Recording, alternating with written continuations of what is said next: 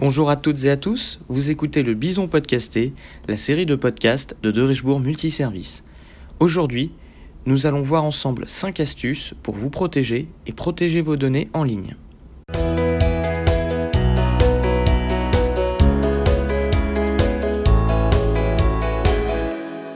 Il existe des réflexes simples à adopter pour se protéger et protéger ses données. Numéro 1, maintenir un environnement sécurisé. Garder ses appareils et ses applications à jour est la base d'un environnement sécurisé. L'utilisation d'un antivirus et ou d'un anti-malware est aussi un plus. Numéro 2. Mettre à jour ses mots de passe. Se faire pirater ses comptes est une crainte partagée par un grand nombre d'utilisateurs. Le mot de passe est comme la clé qui permet d'ouvrir la porte protégeant ses données. Il est donc recommandé d'utiliser des mots de passe différents et complexes pour chaque compte ou application et de les modifier régulièrement. Il existe des outils pour générer des mots de passe et les stocker, comme Trousseau chez Apple, OnePassword, etc. Numéro 3. Avoir un usage raisonnable et responsable des outils numériques. Cela peut paraître simplet, mais un usage responsable signifie ne pas se mettre en danger en évitant toute pratique suspecte, voire illégale.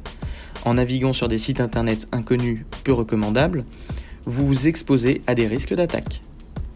Numéro 4. Repérer les contrefaçons et les arnaques. Une fenêtre s'ouvre par surprise et vous annonce que vous avez gagné un smartphone de dernière génération Méfiez-vous, c'est sûrement un piège. Faute d'orthographe, police d'écriture inhabituelle sont autant d'indices pour repérer ces arnaques. Numéro 5. Faire preuve de vigilance face à l'hameçonnage.